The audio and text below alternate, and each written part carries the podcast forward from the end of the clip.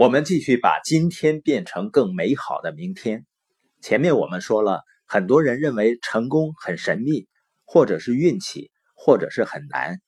实际上，很少有人能够意识到，成功呢就在他们伸手能够摸到的范围内。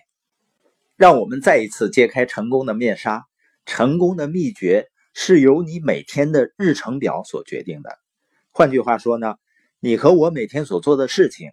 已经决定了我们的成功。如果明天我去你家里，花上几个小时和你待在一起的话，从早上八点到晚上六点半，我们吃晚饭的时候，如果你问我，我就可以告诉你你现在有多么成功，你将来会有多成功。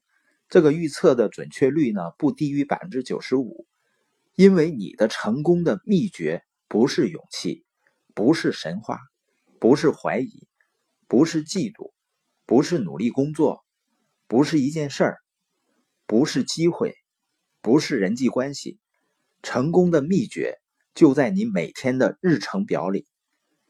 但你发现啊，大多数人他过低估计了今天的日程表，而过高估计明天。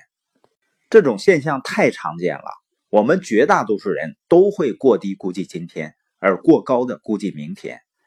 比如说，有人问我：“你今天做什么呢？”我说：“没事儿，我只是打发打发时间。”你不是在打发时间，你是在打发机会。你打发走的还有很多东西。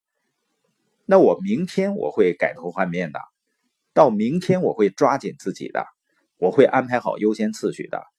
人们总是在说明天，明天，明天。我们过低估计今天，而过高估计明天。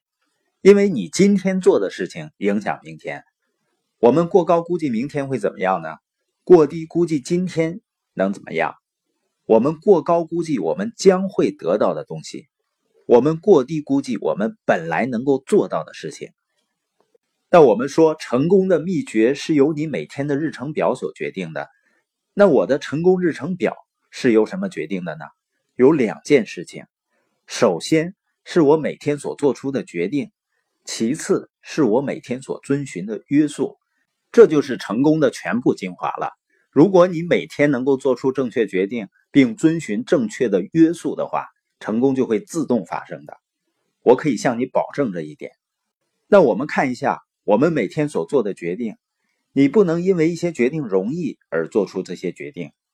你见没见过有的人是因为某件事太难了而不去做呢？你也不能因为一些决定便宜而做这些决定，你也不能因为一些决定受到欢迎而做这些决定。你做出决定是因为他们是正确的，这是做决定的唯一原因。所谓正确的决定，就是能够带到你去到你想要的生活的决定。指导我做出正确决定的原则有以下几条：第一呢，寻求明确的忠告。我从来不相信自己不获得明确的忠告而能做出正确决定的，所以呢，你要去寻找正确的导师。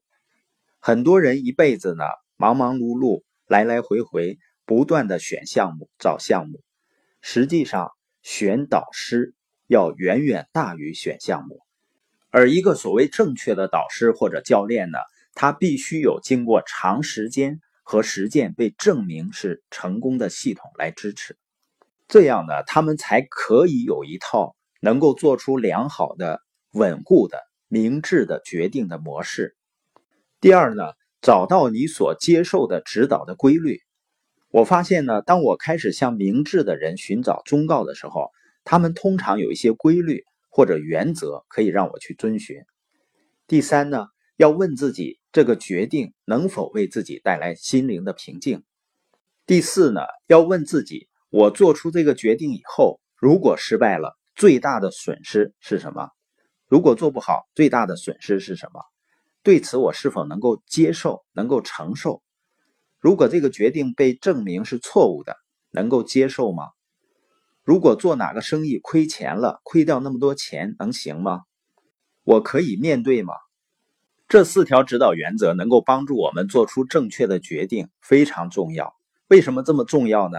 因为我们的成功取决于我每天所做出的决定，以及我每天所遵循的约束。现在我们看每天遵循的约束，我们再看一下成功的共同决定因素。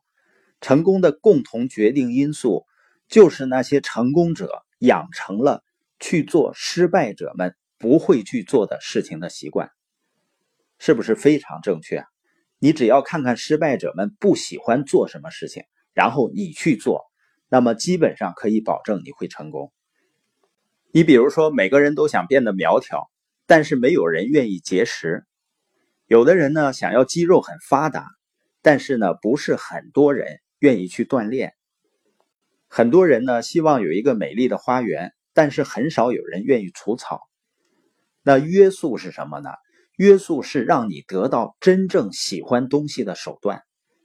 比如我问你想不想要一个苗条的身材呢？你说当然想要了。但问题不是你想不想变得苗条，问题是，你是否愿意每天都遵循减肥所必须遵循的约束呢？这是完全不同的问题，是吧？人生中有两种痛苦，一种是自我约束，也就是自律所带来的痛苦。我们每个人都知道，不想做某些事儿，但又必须去做的感觉是怎么样的？比如我不想锻炼了，还必须去锻炼，但这种自我约束所带来的痛苦，会随着每一天我们所得到的进步而减轻。当每一天结束的时候啊，你对自己说。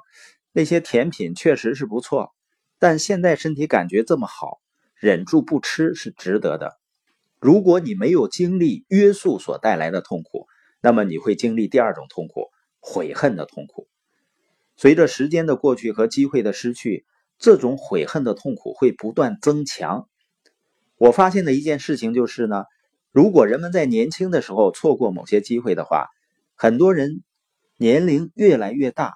他们悔恨就会越强，哎，我真希望自己在那个年纪做这些事情，我真希望回到过去做出那个决定。所以现在我们要问自己的问题是：我愿意忍受自律的痛苦呢，还是忍受后悔所带来的痛苦？因为自律痛苦一时，后悔有的时候痛苦一生。